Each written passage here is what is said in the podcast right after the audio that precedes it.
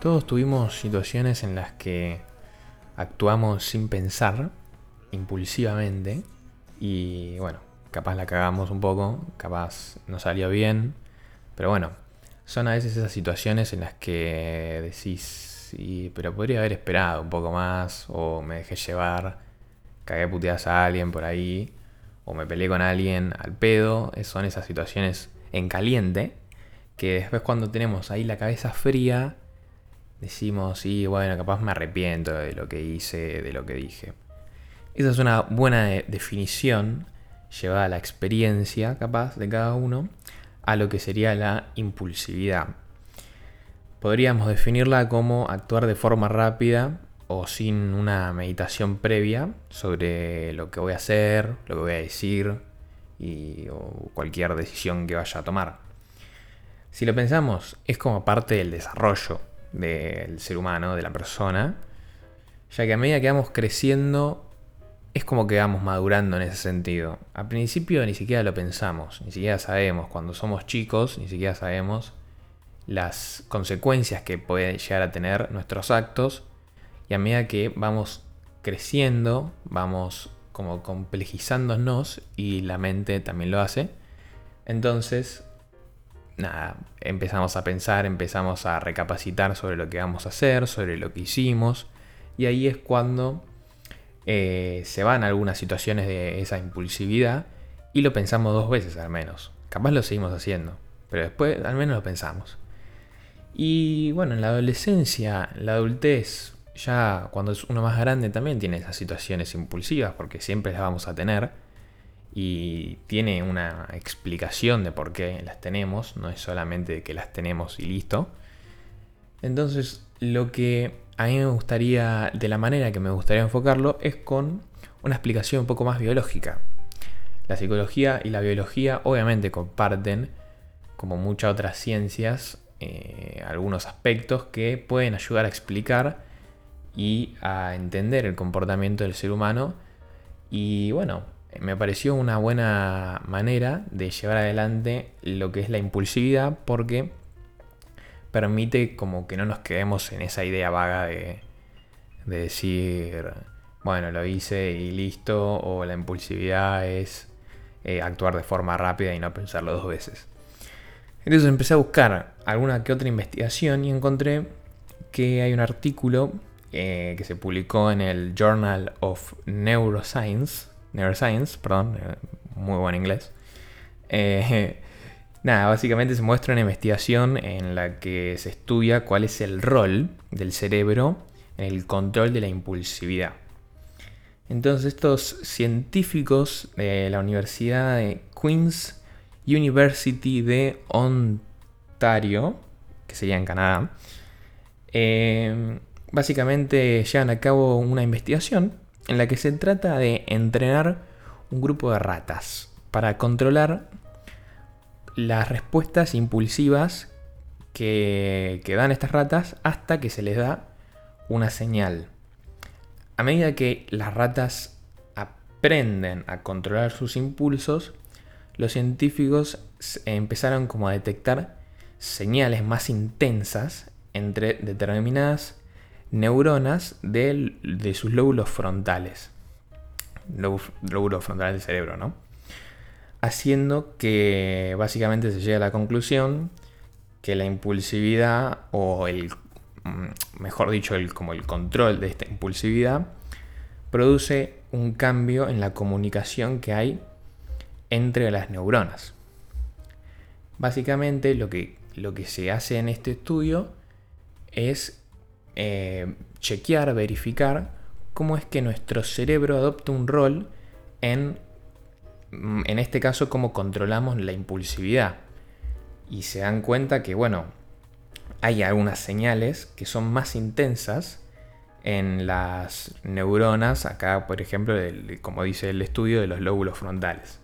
Entonces ya vemos cómo sí tiene que ver lo biológico y obviamente influye y se puede explicar a partir de este.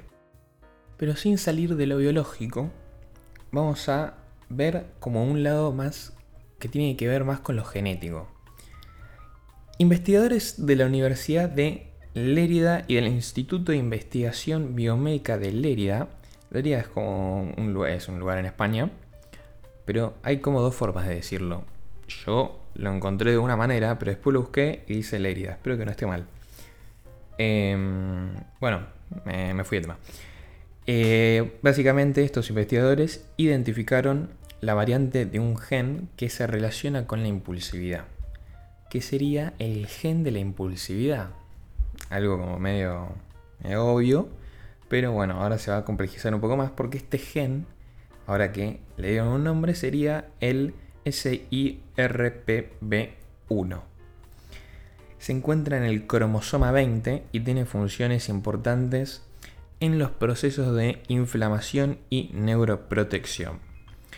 Bien, el estudio básicamente fue llevado a cabo con 260 participantes que fueron voluntarios, a quienes se les midió el grado de impulsividad, o sea, qué tan impulsivos son normalmente. ¿Cómo lo hicieron? Mediante un test de personalidad y un test genético. Sumado a una metodología comparativa de genomas, comparar los genomas, llamada CGH. Esa es la metodología que se usó. De esta manera analizaban la variación de eh, las copias de los genes. Luego, al comparar los datos, se comprobó que los participantes que tenían niveles más altos de impulsividad en los test que se había, que se había hecho, el test de, de impulsividad que se hizo con la parte del genético, las personas que tenían niveles más altos de impulsividad tenían un número de copias más altas del gen de la impulsividad, que es el que dijimos antes, el SIRPB1, en el cromosoma 20. En este estudio se destacó que el rasgo de personalidad de una persona impulsiva se caracteriza por buscar gratificación inmediata y se presenta en distinta intensidad tanto en personas eh, que, bueno, dice normales, pero sería como las personas que eh, no tienen patologías mentales como en las que sí la tienen. Entonces, acá encontramos como algo para agregar a la definición que habíamos hecho al principio, que es como se toman decisiones que no se piensan capaz dos veces porque se busca como una gratificación inmediata. Como que hago acto, consecuencia en el momento. Obviamente una consecuencia que siempre se busca que sea favorable, pero que puede no serlo porque capaz no lo meditamos tanto, no lo pensamos dos veces y bueno, nos puede jugar en contra.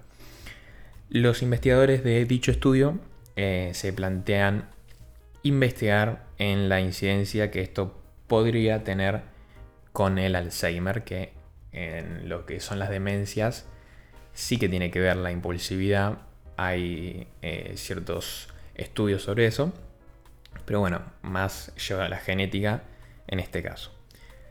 Por último, el último punto que capaz no es el que más me, me gusta hacer en general porque son como son como recomendaciones para intentar no actuar de manera impulsiva en la vida cotidiana. Yo no creo que haya como una, un patrón para seguir para no actuar impulsivamente, pero bueno, hay ciertas técnicas para mm, no hacerlo o evitarlo y trabajarlo, porque obviamente llega un proceso y eh, al principio capaz no puede servir porque obviamente de una no lo vas a hacer y te, te vas a resolver todos tus, actos impulsivos, pero puede ayudar. Em, tengo tres puntos que son, son cortitos y son perfectamente fáciles de entender. No sé si de aplicar en el momento, porque claramente en una situación en caliente es distinto. y bueno, justamente el primer punto se basa en lo anterior, no en, al estar en la situación en caliente, sino como un trabajo previo.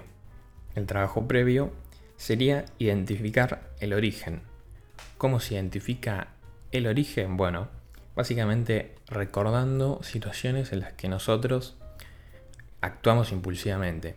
Entonces, lo que hacemos al recordar esto es como una especie de trabajo para poder focalizar en lo que hizo que nosotros actuemos de manera impulsiva. Obviamente hay situaciones en las que uno hasta capaz puede pensar que actuar impulsivamente estuvo bien porque le produjo un beneficio positivo. Y es posible que lleve beneficios positivos. Es más, hay veces que pensar cosas de más está eh, como, no mal, pero decir como, si lo pensamos demasiado, puede ser algo eh, contraproducente. Entonces, capaz hay situaciones en las que no pensarlo tanto puede ayudar, pero otras en las que no. Y hay que saber identificar también que capaz en una situación yo actué impulsivamente y me salió bien, pero tranquilamente me pudo haber pasado porque tuve suerte, que con otra persona tal vez no me hubiese pasado, eh, o en otra situación parecida no hubiese sido así. Eso también hay que saber identificar.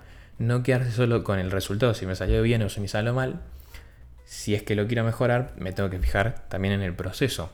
Porque al final el resultado puede variar y el, el proceso, si sigue siendo el mismo, no nos garantiza que ese resultado sea igual. Porque si yo repito esa situación con otra persona, ya directamente, bueno, en el proceso hay algo que se cambia, un factor que se cambia y que posiblemente nosotros no tengamos en cuenta si realizamos el mismo proceso eh, mental, entre comillas, que hicimos con otra persona. No sé si se entiende.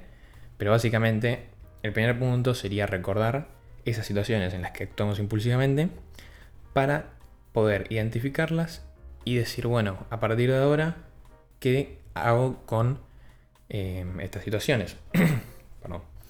Em, ¿Qué hago con esto que hice antes? ¿Lo haría otra vez? ¿Cómo me manejaría? ¿Por qué lo hice? Pensar qué situación se me presentó alrededor con otras personas, si yo actué impulsivamente por decisión propia o porque hubo otras personas que influyeron en mí, porque obviamente está el factor social de lo que me rodea y cómo yo me dejo influir por eso.